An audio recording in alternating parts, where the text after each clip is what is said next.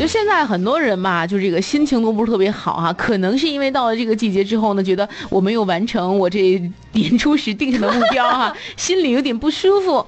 那最近呢，还有人看钱江潮，这个看钱江哈潮滚滚哈，联想到这个家庭矛盾，还做出这样的傻事儿哈，看这个钱江的这个潮水滚滚来哈，嗯，对，九月十六号下午十四时五十五分，在萧山瓜沥丁子坝附近，呃，这潮水已经过了，但呃，观潮的群众也离场了。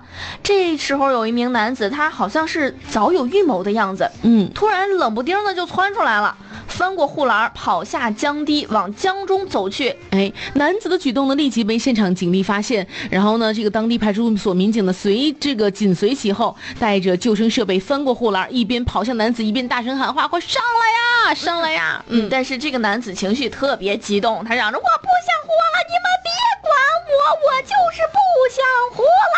了。”哎，就毅然向江心挪动。江水很快没过男子的脖子。虽然说这个时候潮水已过，但很有可能存在一个。回头潮和江中暗流十分的凶险呀！对，一位民警也是不顾江水的湍急，纵身跳入了钱塘江。另一位民警紧随其后，也纵身跳入了江中。这两个人啊，很快就游到了这个男子的身边。他他们想尽快的去把这个男子拉回岸边，但是这个人啊，也不知道是脑子进水了还是咋的，嗯，他拒不配合，对啊，用。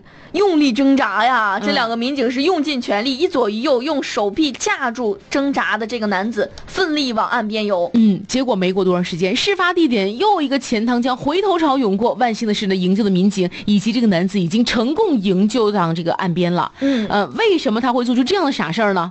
这个男子啊，说姓谢，三十七岁，安徽人。这一次本来是来杭州看潮水散心，哎，这潮水过后，他就联想到了家庭矛盾，也不知道人，咱也不知道人怎么联想的，咱也没问。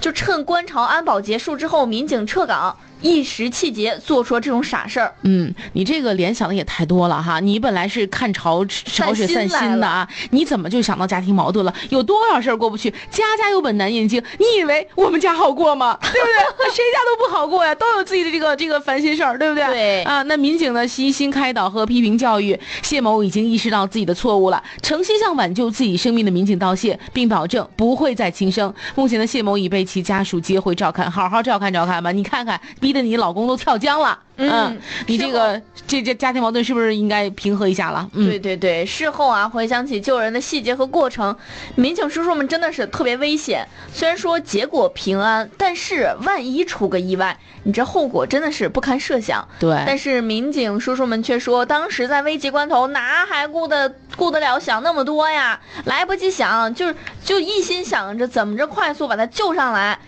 才是这个唯一的这个念头。嗯，对，那还好哈，是已经这个营救成功了，不然的话呢，失去的真的是一个这个年轻的生命哈。那当然，这个在民警这个营救过程当中，如果这个回头潮哈来的再猛烈一些、再快一些的话，那有可能真的是后果不堪设想。所以说，也提醒年轻朋友，有什么过不去的坎儿呢？嗯，这个很多这个中年人哈，包括这个中老年，都是一步一步走过来，谁都经历过这样种种挫折。从我们小学的时候。当你开始人有思想意识的时候，你就会有烦恼伴随而来。比如我们小学的时候会有写不完、完不成作业啊等等这样的烦恼。嗯，初中学业、高中学业，以致到你人生青年的时候，恋爱、工作、家庭等等一系列的矛盾。但是你要知道，身体发肤受之父母，生命不只是你自己的。我们好好的来用一个成年人理性的角度考虑一下你的父母亲，考虑一下你的亲朋好友。你一走了之，你留下的是什么？